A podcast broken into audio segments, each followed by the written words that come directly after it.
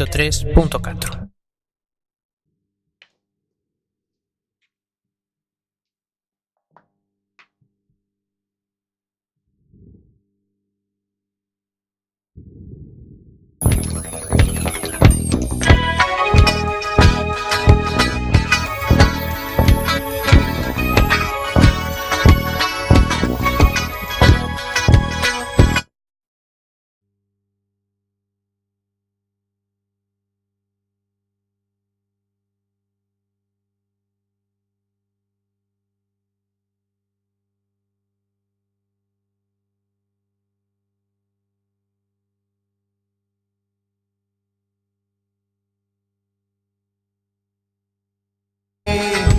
Te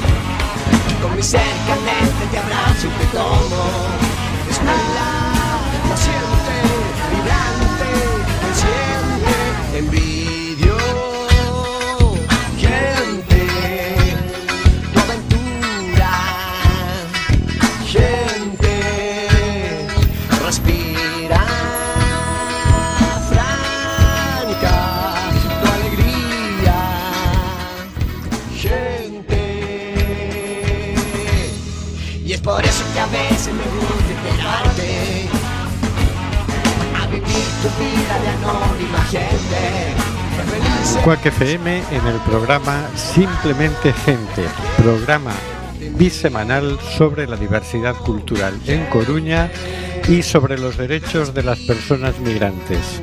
Hoy miércoles 1 de febrero de 2023. Siento Hay miles de personas migrantes sin papeles, sin poder trabajar Y sin ningún tipo de ayuda del Estado.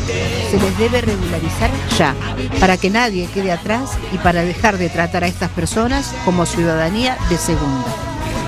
Del control de sonido se encarga Carlos Reguera. Hola Carlos.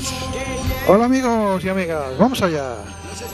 Tenemos ya contacto con el señor García y Oscar G. Ainda no, ainda no. Ainda no. Estamos, estamos en eso. Aquí en el estudio José Couso Bis tenemos a Hortensia Rossi. Buenas noches, Hortensia. Buenas noches a todos, en mi caso estrenando este estudio. En breve contaremos con Oscar G y con el señor García. Eh, un servidor es Rubén Sánchez eh, que hará lo que pueda para que fluya este amordazado programa. Amordazado porque te puedes creer que todavía seguimos amenazados por la ley Mordaza. Pues es de no creer, pero sucede, sucede. Sucede, sucede. Y no solo es la ley Mordaza, que estamos un estado de censura, porque ahora se han censurado dos canales rusos, el Sputnik y Russia Today. Y solo se permite la propaganda de guerra de la OTAN.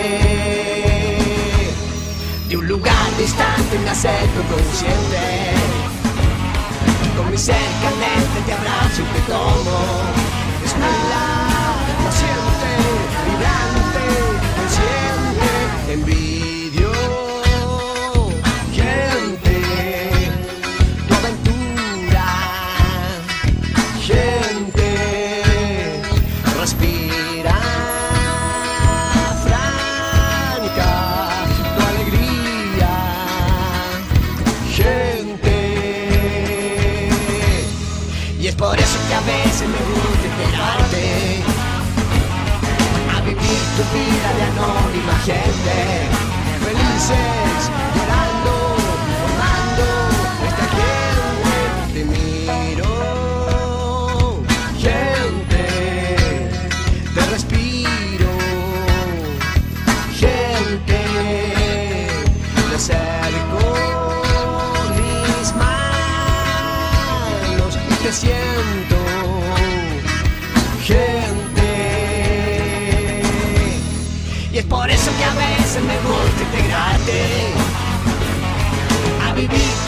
Vida de anónima gente. Felices, llorando, formando esta gente del cosmos que llena los espacios, gentes te observan. Buenas noches, conciencias. Vamos a nuestro mundo con algún que otro problemita técnico, pero al final eh, estamos en el aire, o al menos eso creemos. Estamos ahora mismo llamando a Oscar y llamando a Marisa para que se puedan sumar al programa. Estamos en Cuac FM en el programa Simplemente Gente, programa bisemanal sobre la diversidad cultural en Coruña y sobre los derechos de las personas migrantes. Hoy miércoles 15 de febrero de 2023, Día Internacional del Cáncer Infantil. Hay miles de personas migrantes sin papeles, sin poder trabajar y sin ningún tipo de ayuda del Estado. Se les debe regularizar ya, para que nadie quede atrás y para dejar de tratar a estas personas como ciudadanía de segunda. Del control de sonido se encarga Carlos Reguera, que ahora mismo está tratando de conectar con Óscar y con Marisa. Saltando alegremente entre las ondas hercianas, esperamos encontrarnos al señor García, a Marisa Fernández y... Hola, buenas noches. Señor García. buenas noches, después de un mes que no nos hemos podido conectar. Ay, No sabe pues, cuánto, ¿Cuánto le he echado de menos, señor García? Ay, eh, yo también, a todas vosotras, a todos vosotros, a toda nuestra, no esta oyentería. Ay, cuánto tiempo sin poder comunicarme con vosotras y vosotros. ¿Qué es? ¿Por qué será? ¿Qué pasará? ¿Quién estará boicoteando este maravilloso programa? Buenas noches a todos. Buenas noches también. Nos hemos tropezado con Marisa Fernández. Buenas noches, Marisa. Muy buenas noches. Y además agradables y cálidas. Bueno, tanto como cálidas, tanto como cálidas. Hortensia sí decía que por allí hacía calorcillo, pero claro, Hortensia está. A lo que estábamos, a lo que estábamos acostumbrados hace una semana, esto es una maravilla. Y por último nos hemos tropezado con Óscar G. Buenas noches, Óscar. Hola, buenas noches. Sí, sí, Hortensia sí que tendrá unas noches, que no serán noches todavía, cálidas allí en su querido Uruguay, pasando un veranito ya sudando. Seguro que está en la playa, tomando el sol. Seguro, seguro. Pero, pero que no te quepa duda, ¿eh? Cosa, por cierto, cosa que no seguro que no tiene una noche cálida ni divertida, para no olvidarnos de, de nadie, el periodista Pablo González, que no sé si os acordáis, que Sí. sigue secuestrado por el gobierno polaco con vagas, vagas acusaciones de espionaje. Ese sí que no, no tiene una, una buena noche. Ese hombre fue la primera víctima de la censura europea. Exactamente. Sí, sí, sí. Y también nos hemos encontrado, nos hemos tropezado con, todos nosotros con Rubén Sánchez. No sabemos por qué andaba, saltaba tan alegremente entre onda y onda herciana, que si el 102, 104, cayendo en el 103.4 de la onda herciana, que don Rubén hará todo lo que pueda para que fluya este amordazado programa. Amordazado por tú, que te puedes creer que todavía seguimos amenazados por la maldita ley mordaza. Buenas noches, Rubén. Buenas noches. Bueno, para aclarar, lo aclararé de una vez. ¿Por qué salto tan alegremente por las ondas hercianas? Porque yo la alegría la llevo de serie. No, no hace falta que pase nada. Yo me despierto, estoy vivo y digo, "Cal- hombre, qué alegría. Y así empiezo yo todos los días. Así que bueno, pero sí, seguimos amenazados por la ley mordaza y seguimos amenazados por la censura, faltaría más. Pero bueno, ya mientras las inteligencias artificiales nos encuentran y nos detectan y no, pues aquí andamos, largando lo nuestro. Buenas noches Marisa, buenas noches a todos, buenas noches Oscar. Vamos a ver, eh, siguen ampliando el plazo para aprobar la ley de seguridad nacional. Ayer hubo una reunión del Consejo de Seguridad Nacional y mm, dieron luz verde a eh, una comisión, un plan para eh, limitar, bueno, un plan para que cada vez haya menos armas nucleares. No recuerdo cómo lo llamaban técnicamente, pero... Y claro, yo estaba ahí con Marisa y dicen, bueno, pues que firmen el tratado de prohibición de armas nucleares, ¿no te parece? Sería lo más normal. ya hay un plan. ¿Por qué Claro. no lo- Se van a poner ellos a, a inventarse otra cosa. Y dicen, no, no, pero si es muy fácil. Hay un tratado aprobado por la ONU en el 2017, estamos en el 2023, es decir, hace ya seis añitos, más de 50 países lo han firmado y ratificado, es decir, que ya está en vigor, solo falta que España se apunte, ¿no? Pero no, no, España no se apunta, ¿no? Y sin embargo, España sí se apunta rápidamente a la censura. La Unión Europea dice, vamos a censurar. Y a España se apuntó a la censura, todo lo ruso quedó censurado. Y, y entonces aquí uno no hace más que escuchar y ver propaganda de la OTAN. Que, que oye, no es que el tema es que ellos tengan un, les produzca un placer especial mentirte. No es por gusto. Es para que tú termines haciendo lo que ellos quieren. No sé si me explico. Clarito, clarito, clarito. Los que mienten es que deforman la realidad, es que tal. Bueno, sí, claro, ya, ya lo sabemos. Y encima censuran para que no oigas otra voz que la suya. Bueno, y todo esto, ¿por qué lo hacen? Pues son malos. No, es que ellos lo que quieren es engañarte y manipularte y que tú termines haciendo lo que ellos quieran. Así que bueno, bien, pues toca... Malos tiempos para la lírica. Eh, Exacto. Malos tiempos para la libertad de expresión, malos tiempos para el derecho a la información, pero bueno, aquí, aquí está, aquí estamos, creando anticuerpos. Bien, por cierto, que queremos recordarle al señor Borrell, que estará allí él en su jardín, eh, que nosotros estábamos en contra del envío de armas a Ucrania, no se vaya a olvidar, porque él dijo, y no nos olvidaremos de los que no apoyan esta medida. Bueno, pues no no se olvide de nosotros, que nosotros pues no apoyamos esa medida. Nosotros todo lo que sea atentar contra la vida humana, pues no estamos de acuerdo, no vemos motivo para atentar contra la vida humana. No hay nada más importante que la vida humana. Así que, pues no sé, invéntense ustedes algo, pero ¿por qué no se ponen a negociar? ¿Por qué no proponen una negociación? Porque es que ahora mismo ni, ni el lado de, de la OTAN ni el lado de Rusia están proponiendo ninguna negociación. ¿Por qué no hacen un poquito de... ¿O será que es que ambos lados están ganando algo con, este, con esta masacre de muchachos ucranianos y rusos? Lo último que ha dicho el querido jefe de la diplomacia europea es sí, sí, hay que negociar.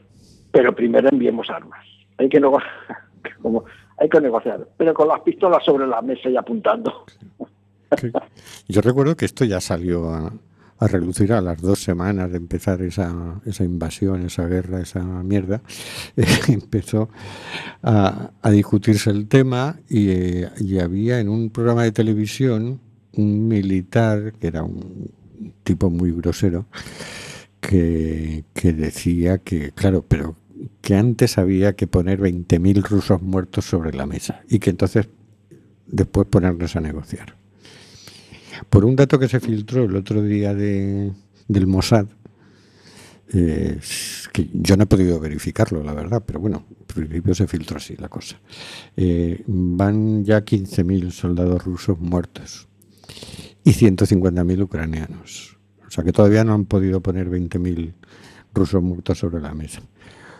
Sin embargo, un general, alguien de mucho más cualificación que el, que el otro militar, decía, esto no va a servir para nada más que para que haya más muertos. En fin, ahora mismo está, está en un, en un impasse que nadie está queriendo negociar, que es una cosa muy curiosa, y todos parecen estar muy estar pasándoselo muy bien, quieren continuar esa guerra, y a ellos los muertos no les importan, pues a nosotros sí, señor Borrell. Así que usted que es diplomático debería dedicarse a la diplomacia y debería incentivar la negociación. Y si no vale, pues dimita y, y que venga otro más cualificado para hacerlo. Bueno, vamos a, por los derechos humanos. Vamos a a escuchar la sintonía despierta de Sabor de Gracia.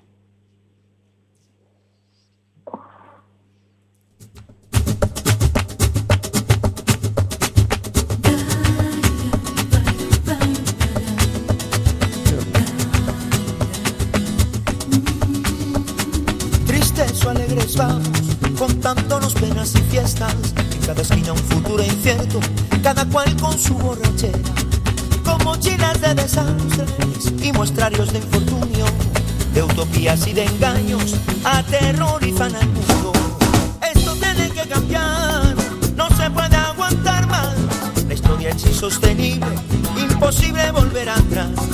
Una sombra de dolor tenemos por compañera, es un querer y no poder, sin saber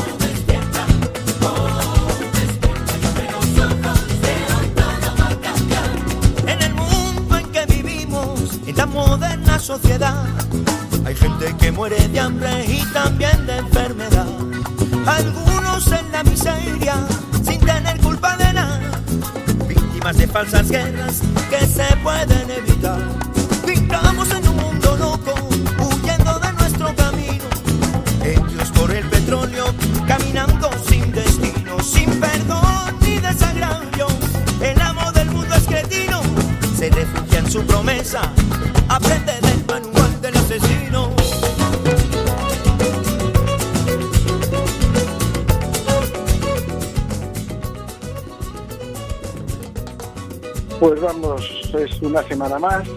La semana pasada no, la semana pasada no, hace dos semanas no pudimos estar por unas dificultades. Hoy estamos aquí con un mundo de derechos humanos y nos toca imaginar el artículo 8, el artículo 8 de esta Declaración de los Derechos Humanos que ya tiene más de 50 años, más de 60 años. Este artículo 8 dice eh, así, abro comillas. Bueno, ya están abiertas, pero yo digo que ahí están ahí.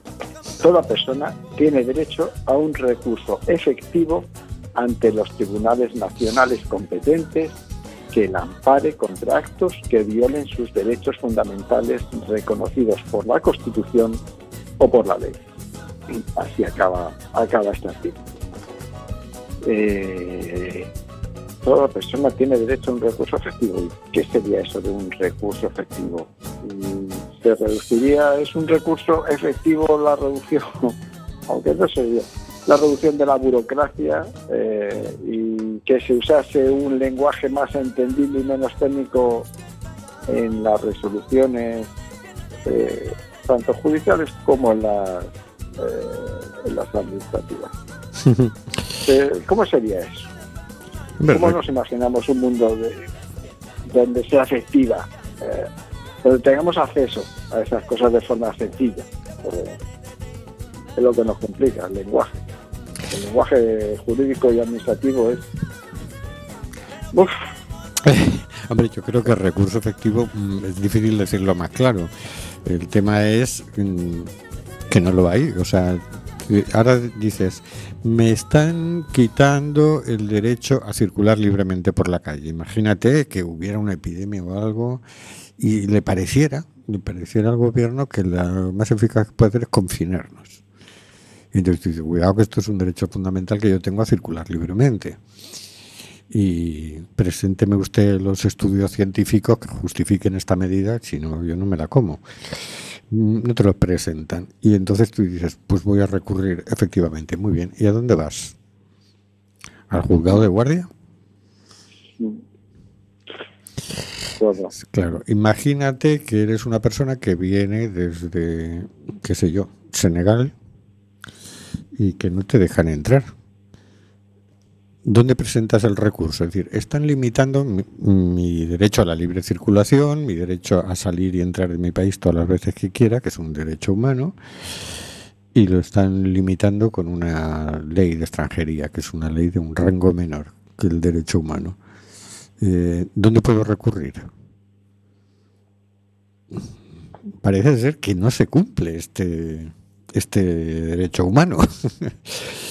Parece que a la hora de la verdad, lo del, fíjate, si para solicitar asilo es complicado, pues ya para recurrir que te están eh, anulando tu derecho a, a circular libremente, cuando no a la vida, como en el caso de Ucrania, ¿no? Pues ¿dónde recurres? Efectivamente, ¿dónde recurres? Es, es complicado, es complicado. mm, No sabes dónde recurrir, no sabes ni siquiera dónde, muchas veces, dónde, no, dónde pedir ayuda. Y muchas veces la encuentras en los cauces no oficiales, porque te tienes que ir a asociaciones, a colectivos, a ONGs, porque si vas a los cauces que en teoría son servicio público y te dicen cómo tienes que hacer las cosas, pues los muchos, como vayas sin cita, olvídate. Y como no tengas un- una documentación eh, legal, pues olvídate de ni siquiera pedir cita. Eh, así que, También, y en otro- también Dale, Marisa. Sí, sí, adelante, Marisa. También ahí eh, se supone ¿no? que mm, si una persona necesita ayuda, mm, ayuda eh, legal, pues eh, supuestamente tenemos derecho a un abogado de oficio, ¿no? Sí. Mm, Es, es correcto, ¿cierto? Sí, El, pero claro, no cualquier persona. es tienes que tener unas que no cualquier persona tiene derecho a abogado de oficio, tienes que cumplir unos requisitos. Ajá, Es decir, tienes que tener unos ingresos mínimos para que te digan, vale, tú no puedes pagarte un abogado, entonces tienes derecho al abogado. O sea que tienes que tener, eh, tienes eh, que tener menos, tienes que ser pobre, ¿no? Eh, exacto, tienes que acreditar que eres pobre. Vale, pero somos muchos somos pobres, ¿no? Es decir, hay muchas, eh, todos muchos somos pobres, ¿no? Está fácil acreditarlo, ¿verdad?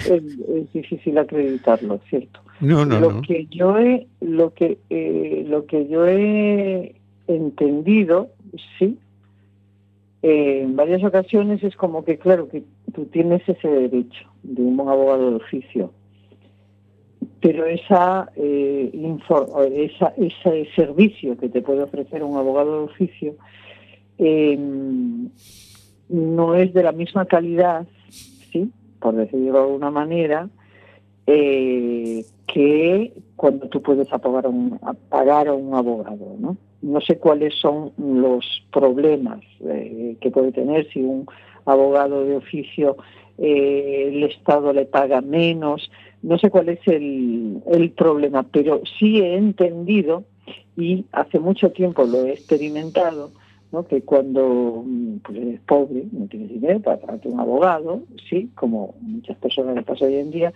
pues esa calidad, por el hecho de tener o no dinero, eh, ese derecho queda, mm, bueno, pues bastante disminuido, ¿no? No es un, eh, no es eficaz esa, esa eh, información que te, es- esa atención, perdón, esa atención, ¿no?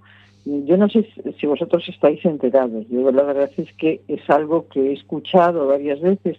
Hace años lo he experimentado, sí, y me he encontrado, mm, en aquel momento me encontré con esa situación de decir, joder, esto de ser pobre es una putada, porque los derechos que yo tengo eh, resulta que no, no, no son válidos, ¿no? Porque no tengo pasta. ¿Eso entraría dentro de lo que estamos hablando o es que me he salido por otro lado? No, yo creo que entra dentro.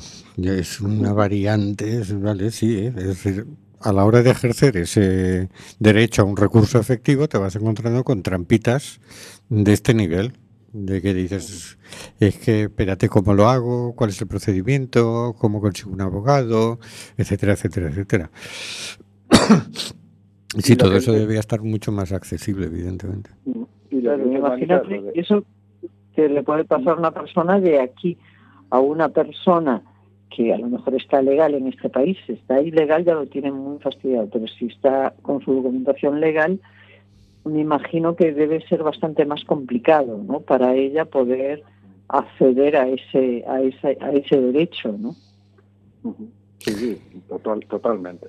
Lo que te di- di- eh, decías, Marisa, de los abogados de oficio es una suerte de, de lotería. Uno, los abogados de oficio son abogados que tienen la obligación de, de, de los que están en ese turno, eh, de, de defenderte tal y como cuando les toca tu caso, eh, lo hacen con los medios que tienen. Normalmente los abogados que están de oficio, por lo que sé yo, pues no son los de los grandes bufetes, son pues los curritos, por decirlo la, los obreros de, de la Del abogacía. asunto. Oye, perdona, Y que- claro, los medios que tienen, el tiempo que le pueden de- dedicar a tu caso, pues a veces es limitado. O sea, no es porque no quieran, a veces es porque no pueden. Porque no pueden porque no tienen medios. Tienen los medios que tienen y se encuentran con, con, la, con más dificultades que, que, que, otro, que, otro, que otros abogados. ¿no? Entonces, mm, y aparte de eso, pues depende del que te toque. Es que como en cualquier sitio, vas a cualquier si te pregunta una cosa y pues te puede tocar la persona amable que te describe todo y te explica todo lo mejor que puede y la persona que está esperando eh, mm, que pongas cara de que te has enterado para, para, para, para despacharte, o sea, que te explica lo mínimo y, y casi sin que te enteres, que te sales de allí como has entrado, ¿no? Entonces, depende. favor, Es tiempo, una, una- Óscar. una lotería el tema de los abogados de oficio, desgraciadamente. Es como los médicos, o sea, los médicos todos queremos sanidad pública, pero sabemos que a veces vas al médico, a veces por exceso de trabajo y a veces porque eh, por cansancio, porque tiene un mal día, que te diagnostica con una con un escáner visual, Óscar. con un escáner de arriba abajo y te dicen, ¿No me pues tómate esta medicina. Y dices coño, ¿qué? ¿Cómo? Creo que, eh, Oscar, creo Óscar. que eh, Rubén está tratando de decir algo. Sí, es que mm, queremos poner una entrevista grabada, dura 30 minutos y ya no nos quedan 30 minutos. Entonces era ver si podías. Ya acabé. Bien. Ya acabé, así que nada, esto nos esperamos para la siguiente semana, el artículo 9, que nadie podrá ser arbitrariamente detenido, preso ni desterrado, y ahí esperamos vuestras opiniones. Oh, Queremos DC, queremos DC, porque no nos vemos las caras y así no sabemos interpretar a los otros. Queremos DC. Bien, hemos entrevistado a Jorge Gil, un amigo que acaba de regresar de Argentina. Adelante, audio.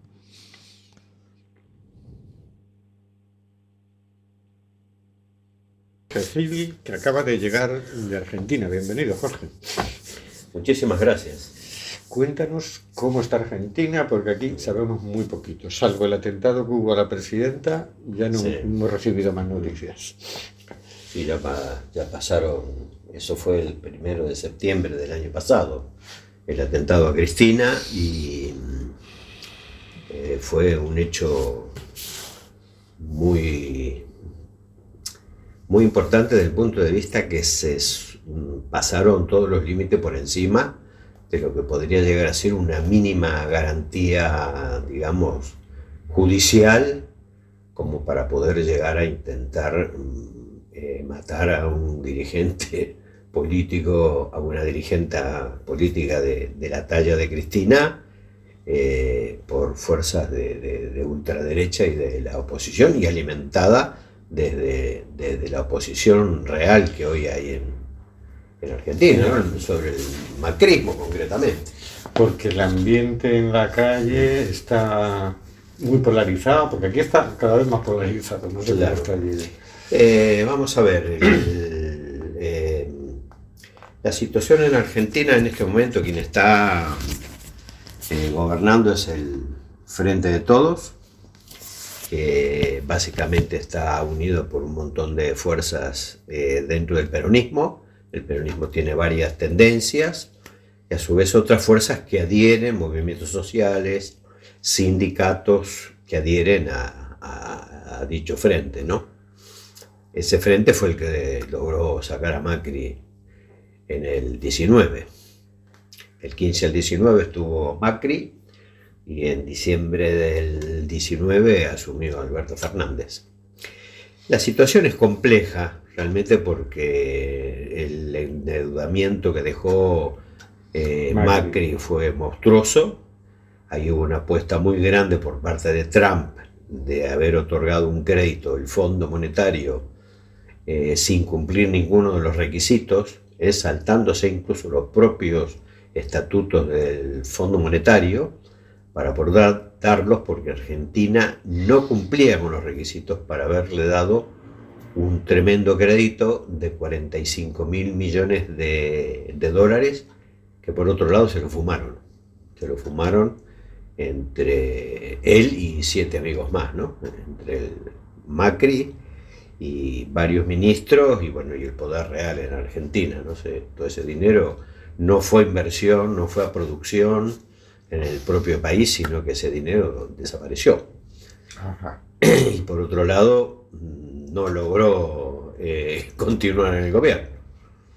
Eh, Y ahora además el pueblo tiene que pagar la deuda. ¿no? Sí, quedó una deuda tremenda por 100 años, se renegoció con el Fondo Monetario, eh, que el año pasado se cerró el acuerdo, no solamente con el fondo, sino con otros acreedores privados, con gente del Club de París, eh, bueno, que son todos grandes mm, financistas del mundo, digamos, eh, los grandes monopolios. y sí, ha quedado el país muy dañado por eso cosa que Argentina estaba librada de todo tipo de deuda durante los gobiernos de Néstor Kirchner y de mm. Cristina, lo había hecho en la época de Néstor Kirchner, eh, y se volvió otra vez al fondo, ¿no? Que ir, ir al Fondo Monetario es volver a atarte a todas las políticas de ellos y de Estados Unidos. ¿Y eso ha quedado claro para la opinión pública? Es decir, ¿o volverían a cometer el mismo error? Eh, no, yo creo que la gente se está dando cuenta porque eso trajo un deterioro importante dentro de las, de, las clases sociales más, más desfavorecidas.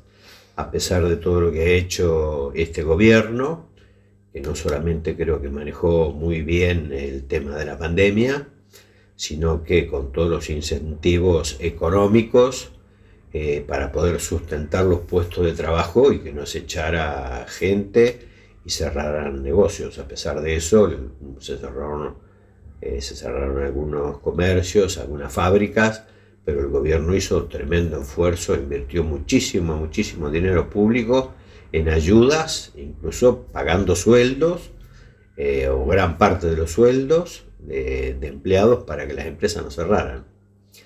Sí, lo que es cierto es que tenemos un proceso inflacionario crónico en Argentina.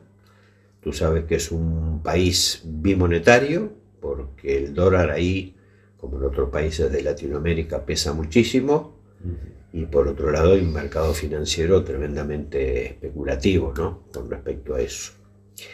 Eh, y por otro lado, porque bueno, hay una justicia que está siendo tremendamente cuestionada desde hace muchísimos años.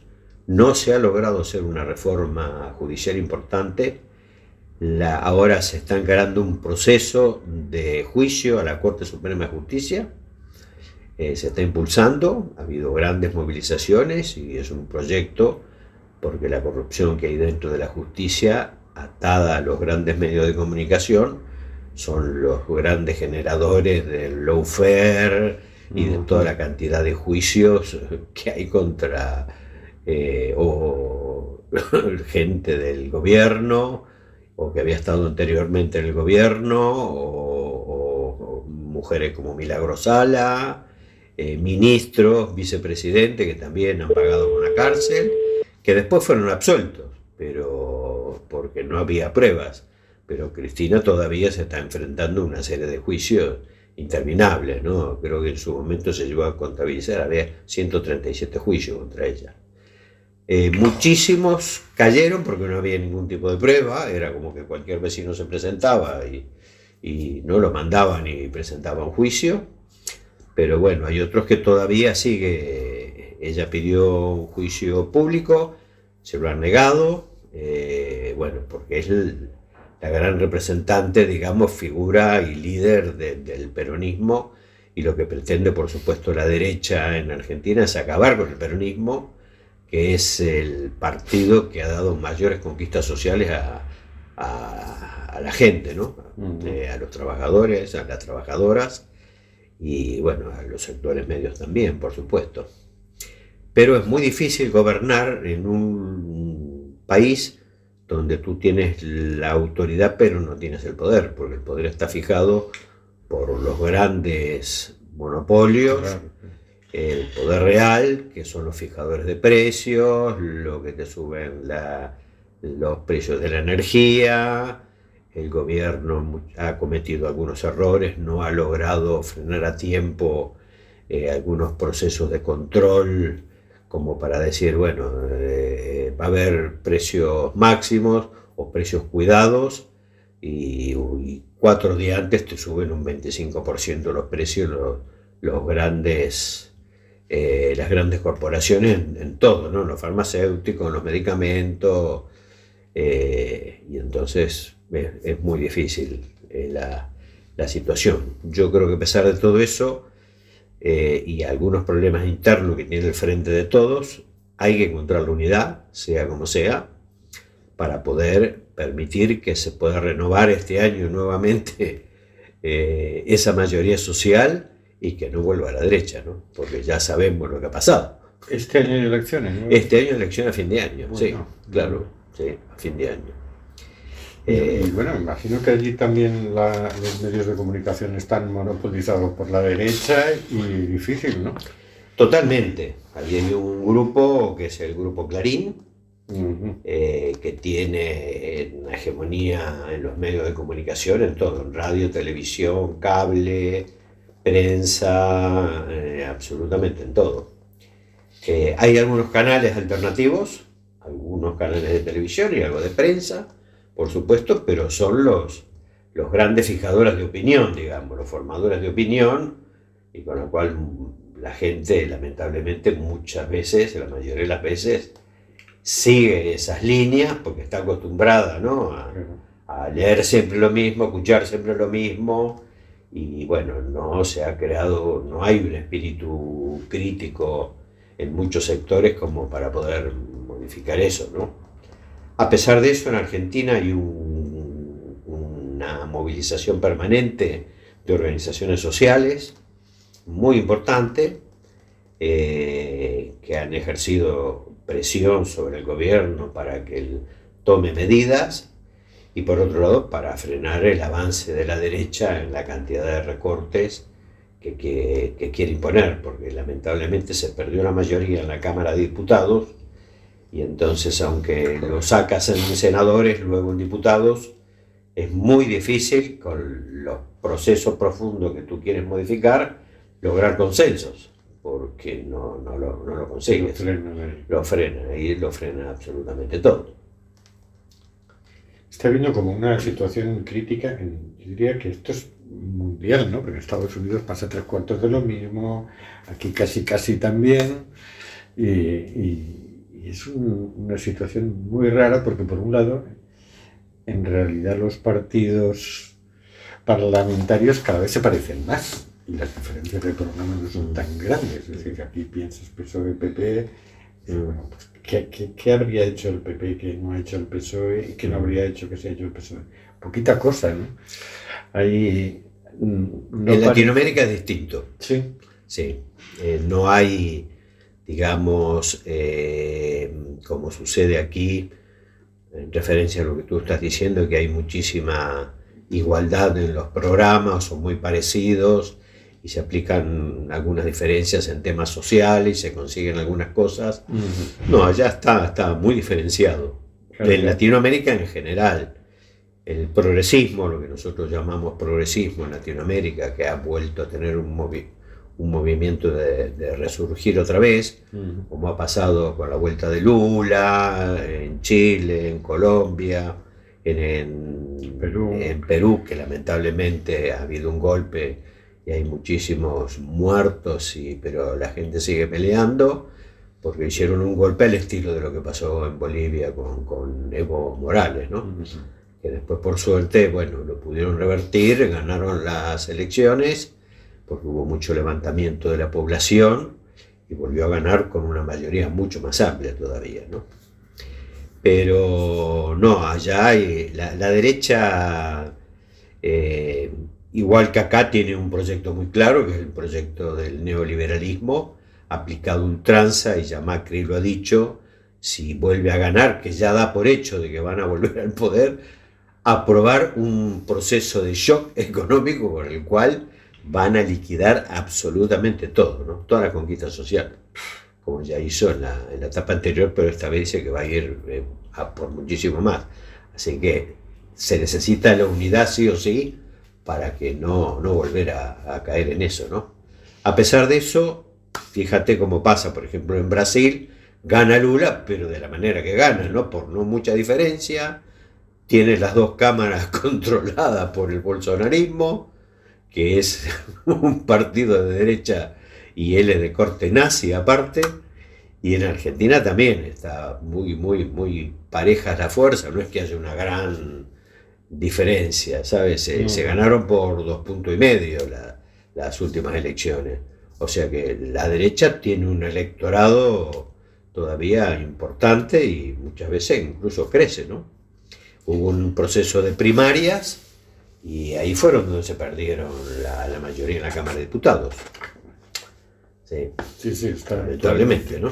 Porque es que ya directamente desaparecieron los, los medios de comunicación de izquierda, en general. Sí, Supongo que alguno queda, honroso, pero luego Sí. siempre son muy minoritarios, leídos por muy poca gente, sí, escuchados claro, por muy poca gente. Claro, la manipulación de la opinión pública es tremenda y, y- y- y pesa a la hora de contar los votos, suma votos, Sí, sí, suma votos. Bueno, aquí ya tuvimos ocasión de verlo cuando gobernó la María Atlántica, como le daban desde todos los Claro, medios locales. desde todos lados, ¿no? Bueno, tú has estado desarrollando alguna actividad cultural, cuéntanos. Sí, yo estuve ocho años, yo me fui en el 2014 eh, y volví ahora después de ocho años y tres meses. Eh, lo que desarrollé allá fue un ciclo de cine gallego en el, en el Centro Galicia de Buenos Aires, que es una institución muy importante, conjuntamente con la Asociación de Federaciones eh, Gallegas de la República Argentina, que son las dos entidades, digamos, más significativas de la, de la colectividad gallega, y logramos hacer ahí, gracias a un, eh, bueno, un acuerdo, se, se había creado una cátedra Galicia América, que en realidad luego en la práctica no, no funcionó, ni hubo un, digamos, un camino en los dos sentidos, Galicia-América, eh, América-Galicia, porque acá prácticamente no se hizo nada con respecto a eso. Pero allá la Universidad de San Martín, que es una universidad muy importante, ahí hay un historiador que había hecho un tipo muy joven, eh, Farías, eh, que había estudiado historia acá en Santiago de Compostela y había hecho un doctorado sobre inmigración. Rui Farías, eh, profesor de esa universidad, eh, había impulsado este tema de la cátedra Galicia América y convocó de alguna manera a los distintos sectores del arte, de la ciencia, de la cultura, a poder participar. Y a mí me invitó dentro del audiovisual a poder hacer algo. Hice tres ciclos de, de cine gallego. Eh, el cuarto se interrumpió por la pandemia. Arrancamos y... Porque bueno, allá en el verano no había actividad. eh, enero y febrero son los meses de verano. Arrancamos en marzo, el día 10 o 12, y a, la semana vino, vino el encierro total por el tema de la pandemia. Pero hice tres ciclos, sí, tuvieron bastante repercusión, fueron importantes, eh, se hizo todo desinteresadamente porque no había presupuesto. Yo te diría que se pudo hacer gracias a la colaboración de cineastas, directores, realizadores de aquí, con la cual me comunicaba y, y me mandaban materiales porque les interesaba que se divulgaran esos trabajos en Argentina, ¿no? Eh, y bueno, esa fue la única actividad que estuve relacionado con la colectividad en Buenos Aires, ¿no?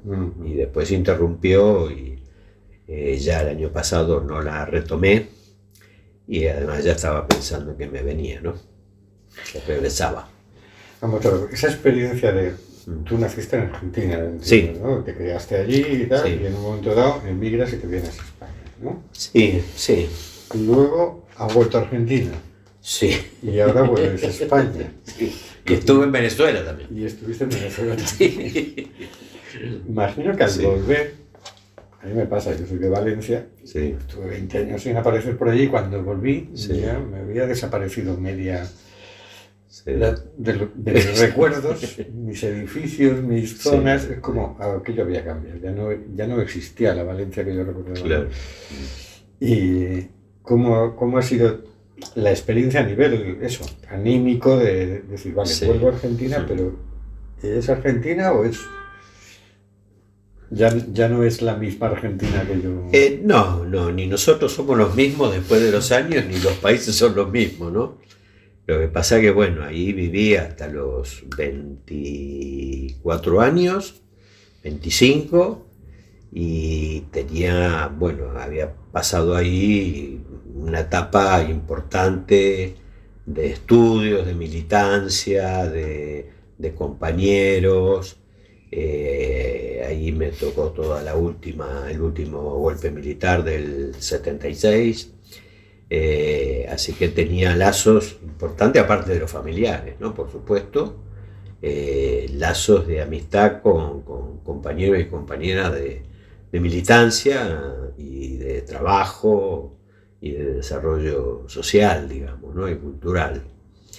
Eh, es difícil, cuando te vas de tu país es muy difícil, porque, y voy a tomar algo que, que tú mismo me aportaste, que me pareció un, un buen concepto, porque muchas veces nosotros hablamos de que tenemos el corazón partido, ¿no? Y me acuerdo que cuando me invitaste a la posibilidad de poder realizar esta charla, eh, me hiciste una observación que a mí me pareció muy interesante y que en realidad más que partido el corazón lo tenemos compartido. Así que te agradezco, me he apropiado de eso y en estos días cuando me han preguntado a raíz de la vuelta, ya saco lo del corazón compartido, ¿no? Entre Galicia y Argentina. Sí, no fue fácil la, la vuelta, yo volví con 60 años, eh, estaba a punto de cumplirlos cuando llegué. Me fui por motivos familiares, porque estaba la familia muy mayor, eh, y bueno, había mucho trabajo, mi hermana estaba sola, eh, y bueno, esto en los últimos seis años, o seis años y meses, eh, perdimos a todos los mayores, por parte de, de mi padre y de mi madre, ¿no? Así que bueno, yo teniendo mi hijo acá, eh, lo echaba muchísimo de menos, fueron ocho años que me costó muchísimo estar lejos de él, a pesar de que había venido algunas veces de vacaciones, él también había ido, pero es muy dura la, experiencia de la, de la migración y ya volví con 68 años y bueno, tengo el asidero de amigos que tuve aquí, eh, que tengo y por supuesto estoy eh, junto a mi hijo, ¿no? Pero también me volvió a costar eh, adaptarme, así como me costó cuando llegué a Buenos Aires, porque Buenos Aires es una ciudad muy grande, muy, muy loca, eh, muy estresante, eh, me costó adaptarme, pero bueno, los afectos te, te, te ligan, ¿no? Cuando volví acá, mm, también era otra vez como dejar aquello, otra vez afectos y cuestiones, y volver a encontrarme aquí con aquellos afectos que habían quedado de siempre, de los 24 o 25 años que había vivido acá, y que bueno, que fueron muy significativos. Pero cuesta, cuesta, cuesta, cuesta y además eh, mm, yo una de las cosas que, que, bueno, después si los hijos deciden irse porque consiguen mejores oportunidades en otro lado, pero es muy lejos, es muy, muy duro estar lejos de los hijos. Uh -huh. Y yo no quisiera, ¿sabes?, eh, volver a separarme de mi hijo en lo que me quede de vida. Quisiera estar cerca de él, ¿no? Y poder disfrutar los años que me queden acá, eh, aparte porque tengo mucho, mucho afecto por no es como, digo, mi otra patria, ¿no? Eh, no mi segunda patria, sino que es mi otra patria. Yo esos 25 años desarrollé acá un montón de cosas en una etapa, viste, de, de mi vida importante. Eh, llegamos con Rodrigo, mi hijo, cuando tenía dos años, hoy tiene 33, tiene todo un desarrollo. Eh, así que bueno, y también en el medio entre España y el regreso, yo viví cuando emigré de Argentina, cuando me fui, viví en Madrid. Y luego de Madrid me fui a Venezuela, donde estuvo cuatro años, de hecho mi hijo nació en Venezuela, y luego en el año 91, cuando regresamos, que él tenía dos años, vinimos directamente a La Coruña y ya nos quedamos acá, ¿no? Eh, Rodrigo siempre estuvo acá sacando un breve periodo que se fue a Londres y que estuvo viviendo ahí un año o año y pico, pero después eh, él siempre ha estado acá, ¿no? Así que ahora estoy acá de nuevo. Acá de nuevo. Y ahora ya pensamos que ya... Es- yo creo que sí. Además tengo que seguir trabajando porque todavía me faltan años para poder, Para poder- jubilarme. Y bueno, cortamos aquí porque no nos cabe la entrevista entera, ¿eh? ya solo era la despedida. Y con esto nos vamos a despedir mientras empieza a sonar la sintonía de despedida hasta dentro de dos semanas, el miércoles 1 de marzo de 2023. Pasadlo bien, tened una buena quincena, no os creáis nunca el discurso oficial, buscad información alternativa formulad propósitos solidarios, porque recordad, lo que hacéis importa más de lo que parece.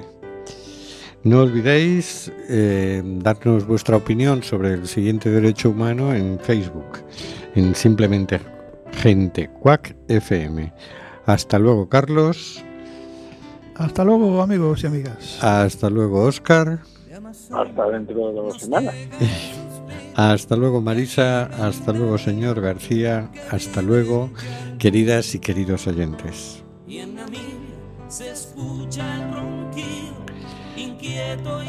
Está muriendo gente en el Mediterráneo y el Atlántico.